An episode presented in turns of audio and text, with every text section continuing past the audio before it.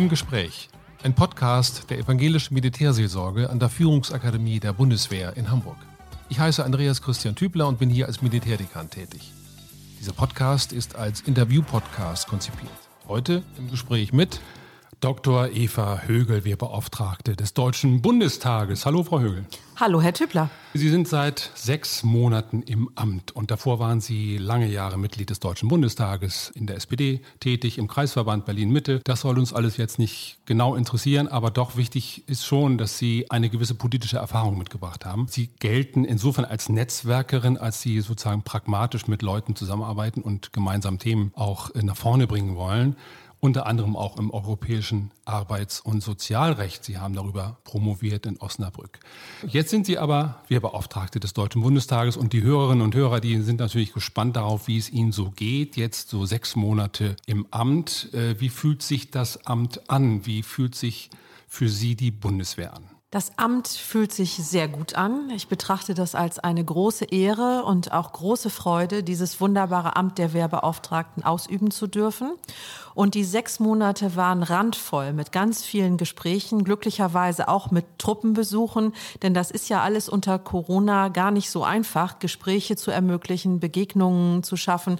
Und äh, davon lebt natürlich das Amt, möglichst viele Soldatinnen und Soldaten zu treffen. Und deswegen fühlt sich das alles gerade sehr gut an. Aber ich freue mich auch drauf, wenn wir Corona vielleicht mal irgendwann überwunden haben, zumal ich bisher noch nicht in die Auslandsgebiete reisen konnte. Ah ja. Und das ist natürlich sehr schade. Und ich hoffe, dass ich das 2021 dann schnell machen kann. Dann hat sich diese Frage auch schon erledigt, denn das wäre auch von mir noch eine Frage gewesen, ob Sie auch schon die Einsatzorte im Ausland äh, besucht haben. Erleben Sie sozusagen eine große Zurückhaltung der Soldaten und der Führung äh, der jeweiligen Kasernen, was Corona-Maßnahmen angeht? Sind Sie sozusagen, werden Sie durchgeschleift durch bestimmte Gänge, die es nicht normalerweise nicht zu betreten gilt, oder ist das ein ganz offenes Gespräch? Das ist natürlich ein offenes Gespräch und ich komme ja auch hin, um äh, zu hören, erstens, was gut läuft, was gut funktioniert, was auf den Weg gebracht wird, aber auch um Mängel, Fehler, Versäumnisse zu besprechen. Und Corona ist natürlich nicht nur für unsere gesamte Gesellschaft, sondern auch für die Truppe eine echte Herausforderung. Ja, Lehrgänge können nicht stattfinden, die Ausbildung muss unter ganz anderen Rahmenbedingungen ermöglicht werden. Auch die Auslandseinsätze mit der Quarantäne hier, bevor es losgeht, dann im Einsatzland. Das sind ja alles wirklich erschwerte Bedingungen. Auswahlkonferenzen Konferenzen sind ausgefallen, konnten nicht stattfinden. Also das setzt die Truppe enorm unter Druck, hat äh, viel Konsequenzen. Aber ich stelle eins fest, und das freut mich auch sehr. Überall dort, wo vor Ort verantwortungsvoll entschieden wird, wo mit Kreativität und Flexibilität auf diese schwierigen Rahmenbedingungen, äh, die Corona äh, leider erfordert, eingegangen wird, da funktioniert das gut. Und ich unterstütze auch aus voller Überzeugung und von ganzem Herzen das Kommando Sanitätsdienst mit dem strengen Hygienekonzept, weil anders anders geht es nicht. Wir müssen den Betrieb aufrechterhalten, den Grundbetrieb, das Üben, die Ausbildung und auch die Einsätze. Und das ist bisher glücklicherweise gut gelungen. Sie haben auch unter anderem, wir kommen gleich noch zu Ihren Arbeitsschwerpunkten, die Sie sozusagen hier in Berlin haben, mit dem äh, Stichwort Eingaben und so. Aber Sie haben ja auch noch eine Aufgabe, nämlich einen Jahresbericht abzugeben. Einmal im Jahr, in der Regel, soweit ich weiß, im Januar, Ende Januar. Der letzte Jahresbericht ist von Dr. Bartels, von Ihrem Vorgänger abgegeben worden. Sie sind dran im Januar, das ist nicht mehr so lange hin. Sagen Sie doch mal, gibt es schon Tendenzen, was Sie beobachtet haben? Welche Richtung werden Sie einschlagen? Wo werden Sie vielleicht sogar auch ein gewisses Jahr, einen gewissen Merkposten uns mitgeben? Ja, am Jahresbericht 2020 wird unter Hochdruck Druck gearbeitet und ich werde ihn im Februar dann äh, präsentieren. Das wird mein erster Bericht sein. Jetzt haben wir ja noch äh, den Jahresbericht 2019 diskutiert und es überrascht jetzt nicht, wenn ich sage, dass ein Schwerpunkt natürlich Corona sein wird. Das, was wir eben schon besprochen haben, die Herausforderungen und Schwierigkeiten auch. Aber ich werde natürlich auch betonen, äh, wie wunderbar die Amtshilfe funktioniert. Ja, Soldatinnen und Soldaten, die helfenden Hände, helfen in den Gesundheitsämtern bei der Nachverfolgung von Kontakten, beim Testen, sind jetzt engagiert dabei, zu unterstützen beim Aufbau von Impfzentren. Also Corona wird auf jeden Fall ein Schwerpunkt sein. Und dann haben wir natürlich in diesem Jahr auch ein unangenehmes Thema äh, bearbeiten müssen, nämlich das Thema Extremismus, insbesondere Rechtsextremismus in der Bundeswehr. Und das ist etwas, wo ich mich persönlich natürlich auch sehr engagiert drum kümmere, dass da erstens aufgeklärt wird, zweitens die richtigen Maßnahmen ergriffen werden, alles getan wird, damit Rechtsextremismus tatsächlich keinen Platz in der Bundeswehr hat. Das wird in meinem Bericht natürlich auch aufscheinen. Und ansonsten das, was die Soldatinnen und Soldaten mir vortragen und was das tägliche Geschäft ist. Haben Sie die richtige Ausrüstung? Sind Sie gut ausgestattet für Übung und Einsatz? Haben Sie das richtige Gerät? Klappt es mit der Infrastruktur? Es ist ja so, dass manche Bauwerke ja Jahre, ja Jahrzehnte dauern, bis sie äh, tatsächlich dann mal bezogen werden können. Das sind alles die bekannten Ärgernisse, die auch meinen Jahresbericht leider füllen werden. Das heißt, Sie setzen das dann fort, was Ihr Vorgänger Dr. Bartels auch immer mal wieder schon gesagt hat und sozusagen den Finger äh, versucht hat, auch in die Wunde äh, zu legen. Ja, kurz nach dem Amtsantritt haben Sie sich für die Wiedereinführung der Wehrpflicht ausgesprochen und zwar durchaus auch etwas Zustimmung, möglicherweise von der falschen Seite, das müssen Sie entscheiden, aber auch viel Kritik erfahren. Stehen Sie heute noch zu Ihrer Äußerung? Eine kleine Korrektur vorweg. Ich habe mich nicht für die, für die Wiedereinführung der Wehrpflicht ausgesprochen, sondern ich habe mir erlaubt zu sagen, dass ich das 2011 eine falsche Entscheidung fand. Das fand ich im Übrigen schon damals und das finde ich auch heute noch, weil ähm, damals hatte es auch gar kein Konzept. Ja, es war Holter die Polter. Natürlich gab es Probleme, veränderte Rolle der Bundeswehr. Damals musste gespart werden. Wir erinnern uns. Ja. Außerdem die Wehrgerechtigkeit. Das waren viele Probleme, die heute auch noch vorhanden sind. Aber sich anders darstellen. Ich muss allerdings sagen, dass ich mir wünsche, nächstes Jahr sind das zehn Jahre seit Aussetzung der Wehrpflicht, dass wir in unserer Gesellschaft eine Debatte darüber führen. Wer soll in unserer Gesellschaft was beitragen? Und ich spüre zum Beispiel, dass viele junge Leute sich für die Gesellschaft engagieren wollen.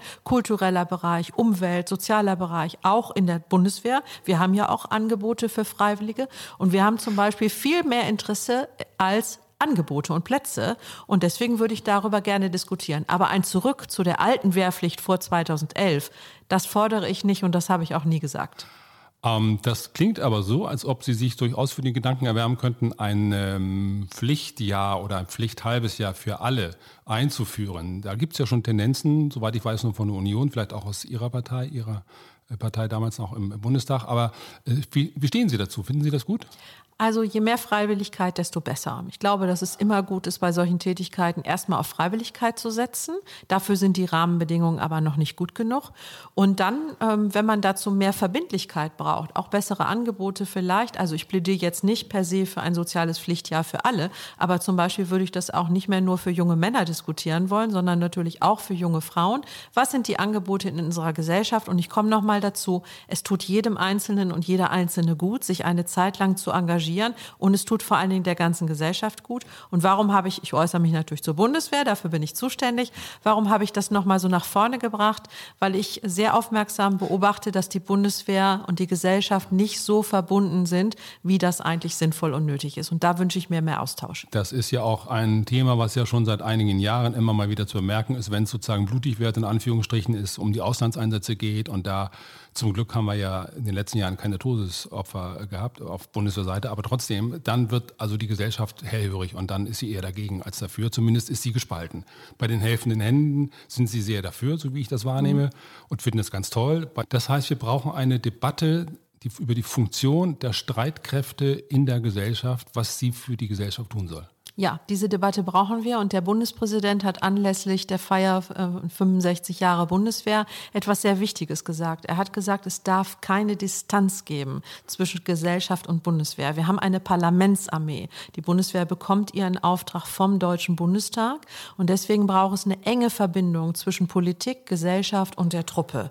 Und da darf nichts verloren gehen an Verbindung. Und darüber müssen wir nachdenken. Ich komme auf ein zweites Stichwort, was damit mittelbar zusammenhängt, die das Stichwort der äh, Erhöhung des Verteidigungshaushaltes. Ich bin ja so frei und frage Sie mal. Sie dürfen ja auch sagen, natürlich, was Sie wollen, aber vielleicht haben Sie eine Idee und äußern Sie sich dazu zu dem Ziel der Erhöhung auf zwei Prozent. Die Grünen haben nämlich vor einigen Tagen oder einigen Wochen Annalena Baerbock ganz explizit sich dafür ausgesprochen. Die werden äh, von, aus ihrer eigenen Partei bekommen sie sehr viele äh, Vorbehalte und Kritik, gerade von den Friedensbewegten. Die Grünen haben sich entsprechend verändert. Die CDU ist eh dafür. Sind Sie auch dafür? Die SPD? Ich habe davon wenig gehört bisher. Also zunächst einmal das Zwei-Prozent-Ziel ist politisch vereinbart. Das stelle ich natürlich als Wehrbeauftragte nicht in Frage, weil es mir darum geht, dass die Truppe gut ausgestattet ist, dass alle Soldatinnen und Soldaten gut ausgerüstet sind. Wir brauchen auch das große Gerät, Stichwort Transporthubschrauber, auch das neue Gewehr.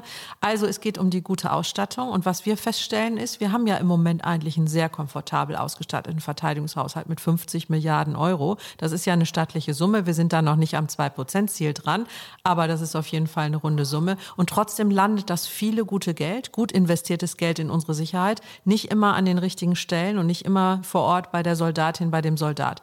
Da haben wir Probleme. Also es ist nicht nur die Menge des Geldes. Und das andere ist, dass ich glaube, dieses 2-Prozent-Ziel natürlich auch sehr relativ ist. Wir haben es jetzt auch gesehen, wenn sich unser Bruttoinlandsprodukt verändert, dann steigt plötzlich die Zahl. Das ist also ein relatives, äh, eine relative Größenordnung. Das heißt, jetzt muss es auch darum gehen zu gucken, wie können wir das qualitativ unterfüttern? Welche Fähigkeiten braucht die NATO? Welche Fähigkeiten bringt wer ein? Und so einen Übergang zu organisieren zu einer qualitativen Betrachtung, das nehme ich auch wahr, das will die Ministerin auch. Das habe ich auch diversen Interviews äh, anderer entnommen. Das ist auf jeden Fall der richtige Weg, zu gucken, wie können wir die NATO so gut aus, äh, ausstatten und aufstellen und wie können wir Deutsche und wir Europäer dazu auch einen Beitrag leisten. Also Sie legen sozusagen Wert eher auf die Qualität als auf die Quantität und müssen sozusagen dieses Feintuning, so höre ich Sie jedenfalls, dass Sie sagen, das muss auch dort ankommen, wo es auch sinnvoll ist und so das ist muss das. auch ein Plan werden. Ja, NATO, Abzug Afghanistan. Sie haben sich geäußert, die NATO soll stärker eingebunden werden, nachdem der jetzige noch Präsident Trump das äh, mal, mal wieder überraschend, ich sage es sind meine Worte, jetzt mal wieder äh, sehr schnell verordnet hat, dass die äh, Truppen aus Afghanistan abziehen, zum Teil jedenfalls, die amerikanischen Truppen. Ähm, sehen Sie da eine Chance? Also natürlich atmen wir erstmal auf, dass Joe Biden gewonnen hat, ja, und natürlich gibt es dadurch auch eine Chance, das transatlantische Verhältnis wieder auf neue Grundlagen, gute Grundlage zu stellen und äh, ein gutes Miteinander. Was wir jetzt gar nicht gebrauchen können, sind äh, über, ein überraschender Abzug oder solche überraschenden Ankündigungen äh, per Twitter, sondern es braucht eine solide Strategie. Das ist ja auch alles längst vereinbart, der Abzug der internationalen Truppen. Aber das muss natürlich auch in Übereinstimmung gebracht werden mit der Entwicklung des Friedensprozesses. Das sind ja die Bedingungen.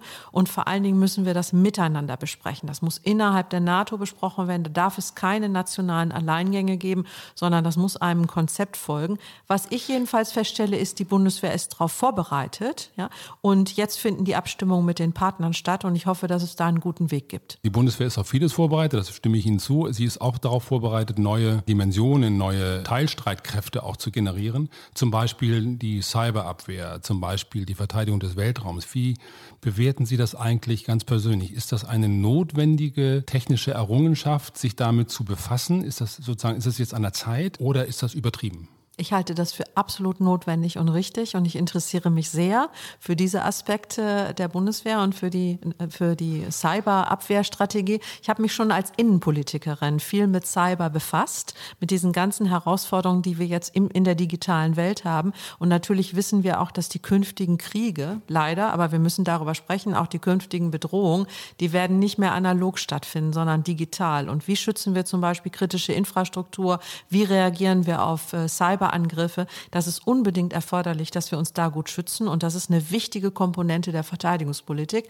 Deswegen verfolge ich das mit viel Interesse und großem Engagement. Und es bedeutet auch nochmal für uns jedenfalls, für die Militärfahrerinnen und Pfarrer und aber auch nochmal für alle Ethiker in der Bundeswehr nochmal eine Frage, wie stellen wir uns auch ethisch darauf ein? Dürfen wir alles das, was wir können oder müssen wir da auch manchmal auch im Gegensatz zu den Vereinigten Staaten sagen, nein, diesen Weg gehen wir nicht mit. Das wird nochmal eine spannende Frage. Bei den bewaffneten Drohnen ist, glaube ich, das Thema jetzt schon gegessen, oder? Ja, aber das ist genau die Frage, die jetzt jahrelang diskutiert wurde. Welche ethischen Grundsätze haben wir? Was sagt das Völkerrecht? Was sagt unser Grundgesetz? Und das ist ja jetzt über Jahre ausführlich diskutiert worden. Und dann ist das natürlich umstritten. Das bleibt umstritten mit der Bewaffnung von Drohnen. Das ist überhaupt keine Frage. Das ist im Übrigen auch keine leichte Entscheidung. Ich bin zu dem Ergebnis gekommen, dass es die Einsätze für unsere Soldatinnen und Soldaten sicherer macht. Ich habe mich davon überzeugen lassen. Aber natürlich setzen wir die Drohnen dann bitte nicht so ein, wie das andere Staaten tun. Also keine völkerrechtswidrigen Einsätze, sondern ganz klar benannt auf der Basis des Völkerrechts unter Berücksichtigung der ethischen und menschenrechtlichen Grundlagen und vor allen Dingen auch im Einsatz und nicht ferngesteuert von irgendwo, äh, dann im Einsatzland. Das sind die Rahmenbedingungen, die der Deutsche Bundestag aber auch setzen kann. Und wenn man jetzt weiterdenkt, gestern hat der amerikanische Kongress beschlossen, erstmal den Truppenabzug sozusagen der amerikanischen Soldaten aus Rammstein und anderen Gebieten erstmal zu stoppen. In Rammstein selber wird die äh, Überwachung der Drohnen natürlich weiterhin stattfinden. Wäre das eher ein äh, Argument dafür oder dagegen? Nein, das ist kein Argument dagegen, aber ähm, bei der Beschlussfassung wäre wichtig, in dem Mandat festzusetzen, dass die Drohne gesteuert wird unmittelbar aus dem Einsatzland und dass sie auch im Einsatz dabei ist bei der Truppe. Also dass nicht von irgendeinem Ort von Deutschland aus auf den Knopf gedrückt wird und dann äh, sozusagen die Drohne in Gang gesetzt wird, sondern dass es in das Einsatzgeschehen eingebunden ist. So ist das jetzt bei den Überwachungsdrohnen ja auch und dann mit der Komponente Bewaffnung. Das sind aber wichtige Fragen und wenn wir das im Mandat Mandat, wenn das festgelegt wird vom Deutschen Bundestag, dann muss das natürlich auch kontrolliert werden. Und was ich zum Beispiel auch wichtig finde, ist, dass diejenigen, die die Drohnen steuern, dass die eine gute Vorbereitung bekommen, dass das ausgebildete Pilotinnen und Piloten sind und dass sie auch eine gute Nachbereitung bekommen. Denn da kommt es auch auf die Militärseelsorge, auf die Psychologen an, dass sie begleitet werden bei diesen gefährlichen Einsätzen. Wir kennen das aus dem, also einige Kollegen jedenfalls berichten das aus den Standorten, wo es jetzt schon äh, der Fall ist, wo man Drohnen sozusagen äh, auch leitet. Es klappt auseinander zwischen dem Alltag, wo man eben diese Drohnen steuert und wenn man dann nachmittags nach Hause geht und da eben Kaffee trinkt mit der Familie, dann hat man sozusagen immer noch diese Gedanken im Kopf und das geht bis hin zu bestimmten Belastungen, die man nochmal gesondert betrachten muss. So ist das, das ist dringend erforderlich. Wir reden hier übrigens mit der Wehrbeauftragten des Deutschen Bundestages, Frau Dr. Eva Högel. Schön, dass Sie Zeit dafür haben. Wir machen gleich mal einen kleinen Zwischenschnitt und vielleicht entspannen wir uns alle mal dabei und hören ein wenig Musik und sind gleich wieder für Sie da.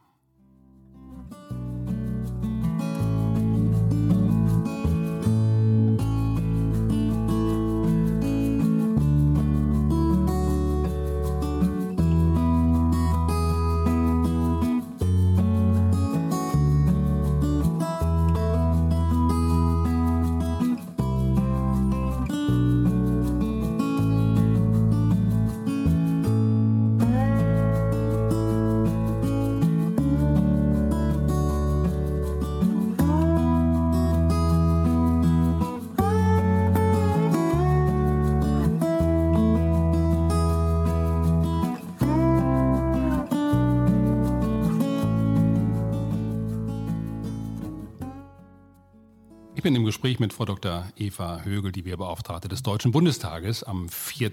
Dezember. Lassen Sie uns noch einmal kurz auf das Verhältnis von Bundeswehr und Gesellschaft eingehen. Gibt es Rechtsextremismus in der Bundeswehr? Also es ist natürlich so, dass die Bundeswehr auch ein Querschnitt und ein Spiegelbild, wie es so schön heißt, der Gesellschaft ist. Das heißt, das, was wir in der Gesellschaft haben, finden wir auch in der Bundeswehr. Jeder Einzelne, der dort rechtsextrem ist, ist einer zu viel. Jeder einzelne Fall ist einer zu viel. Denn Soldat, Soldatin ist kein normaler Beruf, sondern das erfordert ganz besonders viel Verantwortung. Und mir ist sehr wichtig, hier auch nochmal zu sagen, ich treffe jeden Tag auf Soldatinnen und Soldaten, die verantwortungsvoll ihren Dienst leisten, die fest auf dem Boden des Grundgesetzes stehen. Das ist die absolute Mehrheit. Die müssen wir auch stärken. Deswegen ist eine Nulltoleranzstrategie da richtig. Es muss aufgeklärt werden. Diejenigen, die in der Bundeswehr rechtsextrem sind, sowohl das Gedankengut haben als auch sich betätigen, die gehören entfernt, die gehören nicht in die Bundeswehr. So konsequent muss man da auch sein. Das hat da keinen Platz. Und wir müssen auch viel tun im Sinne von Prävention, dass wir viel investieren in politische Bildung, in die Stärkung der ethischen, moralischen Grundlagen, Charakterfestigkeit, mentale Stärke. Das ist alles sehr wichtig und gefordert. Und ich unterstütze absolut die Reformen, die jetzt auch in Gang sind, um äh, da ein ganzes Stück vorwärts zu kommen. Und es ist so ein bisschen vergleichbar, damit habe ich ich mich früher viel beschäftigt mit Polizei und Verfassungsschutz, gerade in den Sicherheitsbehörden, gerade an solchen Stellen können wir das nicht dulden und dulden wir das auch nicht. Es ist ein Problem in der gesamten Gesellschaft, aber hier bei der Bundeswehr ist ganz besonders dringend die Nulltoleranz erforderlich. Und wir haben ja in der Bundeswehr eigene Instrumentarien, eigene Inhalte. Sie haben schon einige genannt, politische Bildung, Ethik, klar, aber eben auch innere Führung. Mhm. Das sozusagen obliegt ja den Streitkräften selber, wobei wir als Militärseelsorge uns daran beteiligen. Aber das ist ja etwas, wo wir auch die Kritikfähigkeit vielleicht der Soldaten, auch nochmal die innere Bereitschaft, auch kritische Distanz zu wahren, auch zu bestimmten Befehlskulturen, die nicht mehr angemessen sind, dann dieses auch fördern und diese Freiheit äh, ja, des Soldatenberufes da nochmal verstärken. So ist das. Die innere Führung ist ja wirklich was ganz Besonderes in der Bundeswehr und sie muss auch jeden Tag von jedem Soldaten, jeder Soldatin gelebt werden. Und äh, da wird ja viel dafür getan, das auch zu stärken und zu festigen. Und wenn man fest diese Grundsätze berücksichtigt, auch das Stichwort Staatsbürger, Staatsbürgerinnen in Uniform, dann heißt das fest auf dem Boden des deutschen Grundgesetzes stehen, mit Menschenwürde, mit Vielfalt, mit Rechtsstaat und Demokratie. Und das muss in der Truppe gelebt werden und das wird auch gelebt. Und die, die die sich dem nicht, äh, ähm, die das nicht leben wollen, die gehören eben nicht in die Bundeswehr und da müssen dann Maßnahmen ergriffen werden. Wir haben Weihnachten vor der Tür stehen. Adventszeit haben wir noch, aber bald ist Weihnachten. Weihnachten unter Corona-Bedingungen, was ganz außergewöhnliches für viele. Mit viel Begrenzung, mit viel Konzentration auf das Wesentliche, auf den kleinen Bereich in der Familie. Das wird sicherlich für viele schwierig werden. Vielleicht entdecken auch andere wiederum, was sie denn doch an Weihnachten, an dieser Zeit der Stille auch gewinnen, trotz der Einschränkungen. Wie feiern Sie Weihnachten? Weihnachten feiere ich mit meinem Mann und da wir beide gläubige Christen sind, ist Weihnachten natürlich für uns ein ganz besonderes Fest. Ich bin sehr froh und dankbar, dass Gottesdienste möglich sind. Das heißt, ich werde natürlich auch, ich gehe nicht nur an Weihnachten in die Kirche, aber eben auch. Das ist sehr schön, dass es möglich ist und ansonsten leider keine Begegnungen oder kaum an der frischen Luft mit Spaziergängen. Aber das, was man sonst gerne macht, einen Kaffee trinken mit Freunden oder die Weihnachtsgans teilen, das geht dieses Jahr leider nicht. Aber trotzdem wird es sicherlich gesegnet und besinnlich sein sagt die evangelische Wehrbeauftragte Frau Dr. Eva Högel. Was wünschen Sie sich fürs nächste Jahr? Schlussfrage. Wie sollen wir miteinander umgehen? Also natürlich wünsche ich mir, dass wir Corona irgendwie überstehen, dass möglichst viele sich impfen lassen, dass der Impfstoff gerecht verteilt wird. Und ich wünsche uns allen vor allen Dingen Gesundheit. Ganz, ganz viel Gesundheit, ganz viel Kraft für die Herausforderungen, die sicherlich auch 2021 kommen. Und deswegen viel Glück und ähm, alles Gute für 2021.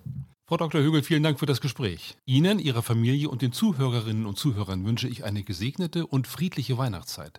Bis wir uns wiedersehen, bleiben Sie alle behütet.